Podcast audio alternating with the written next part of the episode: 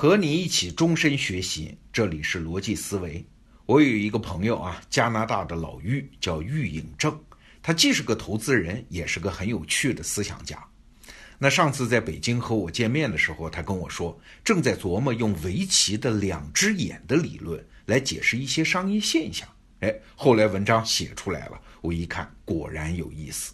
那今天这期节目呢，我们就来聊聊老玉的两眼论。话说围棋啊，有一个基本规则啊，就是一块棋有两只针眼就是活棋。要是完全不会下围棋的朋友嘛，找个懂的朋友啊，几分钟就能弄懂一堆概念。什么叫气？什么叫眼？为什么两只针眼就能活棋？这里我就不再介绍了。那围棋这个游戏啊，最有趣的地方就是它只制定了极其简单的底层逻辑和底层规则。但是变化出无穷无尽的大千世界，请注意啊，围棋和象棋是完全不同的。你看，象棋不管是中国象棋还是国际象棋，它本质上是一种斗争哲学啊，拼的是双方的输赢；而围棋呢，本质上是生存哲学，拼的是自己的死活。哎，你看，围棋的赢是我活的范围比你大，我就赢了。而不是像象棋那样，是我把你杀光，或者是将死了，我就赢了啊。所以啊，用围棋来作为一个隐喻、一个思考工具来琢磨商业理论，就比较合适嘛。就像王东岳老师讲的啊，世界万物只有一个目的，那就是求存呐。那从努力求生存的角度来说，很多事儿和围棋都是相通的。你看啊，人生、商业和围棋都一样。刚开始的时候呢，哎，棋盘空的呀，落子的地方很多呀，叫天高地广，到处是机会，到处是生机。但是随着你棋子儿越下越多啊，你的事业越做越大，你会发现环境对你的制约就越来越强，生存空间就越来越少。最后在围棋上呢，是气尽棋亡啊，是指假如一块棋没气儿了，就是没有生存空间了嘛，就会死掉。而商业也是啊，你比如说像阿里呀、腾讯呐这样的巨型公司，其实他们的日子啊，比我们这样的创业公司要难过得多啊。因为如果没有创新，不能开创一片全新的疆域，那处境就更加困难。他们体量太大了嘛，哎，这个处境有点像散兵，就是空降兵啊。美国的幺零幺空降师不是有一句名言吗？哎，散兵生来就是被包围的。对每个人、每家公司、每一局棋，其实这都是他们的命运写照。哎，那怎么办呢？不是每一个人都能有无穷无尽的空间可以开拓啊！哎，那就只剩下一个办法，那就是要有一个空间是你独有的。哎，对围棋来说，这就是一个箴言；对个人来说，这就是你的禀赋和绝活；对商业来说，这就是你的独家优势。但是问题来了，围棋为什么要有两只针眼才能活呢？你想啊，在围棋盘上，当你其他地方都被围得死死的，只有一个眼位，那人家一颗子下去，你的气就没有了吗？在个人和商业竞争中，道理也差不多啊。当你只有一个独家优势的时候，无论是环境变化，还是敌人太过强大，你这个优势瞬间就能丧失啊。但是如果有两只眼，也就是有两种优势的时候，那在求存的过程中就有了腾挪的空间嘛。所谓东方不亮西方亮，两只眼组合起来的动态优势就大大增强了生存的概率。比如说，很多成功的公司，在它表面上张扬的那个概念背后，往往都有一个隐而不发、秘而不宣，但是实实在在存在的第二只眼。举个例子啊。特斯拉的 SUV 有一个很独特的叫欧翼门的设计，就是后座的两只门打开的时候是像翅膀一样张开，而不是像其他车那样是向两边拉开。那这个设计当然很酷了。为了这个设计，特斯拉的创始人埃隆·马斯克他是不惜推迟销售这款车。哎，为啥？因为埃隆·马斯克深深的明白啊，特斯拉是两只眼才活的。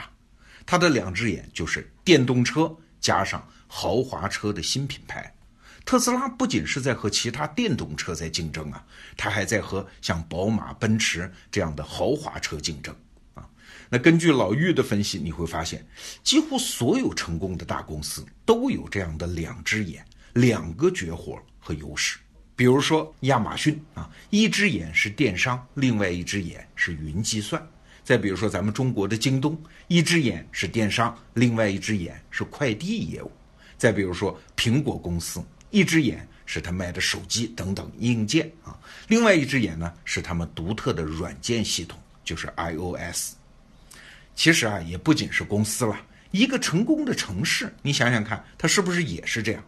比如说硅谷啊，它是斯坦福大学这一只眼，再加上大量的创业公司这第二只眼。那深圳呢，是大公司加上青年精神啊。那最典型的这种城市就是拉斯维加斯了，它扬名在外的是一只眼，是个赌城，但是它真正的活力呢，哎，还来自于第二只眼啊。它是全世界最著名的办会展的城市。一个人其实也是这样，如果想要存活的好，那就得有第二只眼啊，一个跨界的优势啊。比如说贝克汉姆啊，他的球确实踢得好，但是如果没有苦心经营的商业品牌，他的价值也要差很多的。通常呢，我们把这个现象称之为跨界。跨界带来的优势，它不是两个优势的相加。而是几何级数的增加。我们得到 APP 里面万维刚老师的订阅专栏《精英日课》里面有一篇文章，介绍了漫画家亚当斯的故事啊。亚当斯画的那个系列漫画叫《呆伯特》，今天啊是同时在六十五个国家使用二十五种语言，超过两千家报纸转载他的漫画系列。哎，这么成功，他是怎么做到的呢？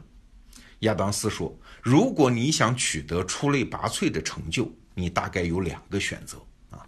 第一个选择呢，是你把自己的某个技能练到全世界最好，哎，这个太困难了，极少有人能做到。那你第二个选择呢？哎，你可以选择两项技能啊，把每一项技能都练到世界前百分之二十五的水平，这就比较容易嘛。”哎，同时拥有两个能排在前百分之二十五的技能的人，其实是很少的。而如果你能把这两个技能结合起来去做一件事儿，你就可能取得很了不起的成就。比如说，漫画家亚当斯自己啊，他肯定不是世界上画画技能最好的，但是他的画画技能能达到前百分之二十五的水平啊。他写笑话的水平呢，可能也不是全世界最好的。但是，哎，基本上也能达到前百分之二十五的水平。现在呢，他把这两项技能结合到一起，画所谓的戴伯特漫画啊，哎，能做到这一点的人就太少了。所以啊，亚当斯给年轻人的建议是：不管你真正喜欢的领域是什么，你要努力在这个领域练到前百分之二十五，然后你还得再加一个领域。如果你不知道该加什么领域啊，那就练演讲好了。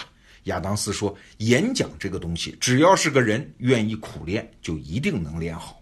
举个例子啊，假设你是一个公司排名前百分之二十五的程序员，但是你同时呢还是一个排名前百分之二十五的演讲者，哎，你既会干还会说，那你天然就是其他程序员的领导啊，你的职业发展前景甚至比排名第一的程序员。也许还要好啊！再比如拿我来举例子，我对学习知识是有兴趣的，但是肯定不是最有知识的人，在中国人当中能够排进前百分之二十五就不错了。但是我又有强烈的表达兴趣，大概也能排进前百分之二十五吧。那你说大学老师中又有学问又能表达的人也很多啊？对呀，我又穿行到了第三个领域，那就是创业呀。在中国的创业者当中，兼具啊喜欢知识又喜欢表达这两个特点的人就更少了。所以，我和我的同事才能开创这么一个知识转述、知识服务的新行业。哎，这也就是老玉讲的：一只眼死，两只眼活，三只乃至更多的眼位才能活得更自由啊。老玉的两眼论，今天我们是开了个头，明天我们接着聊这个话题。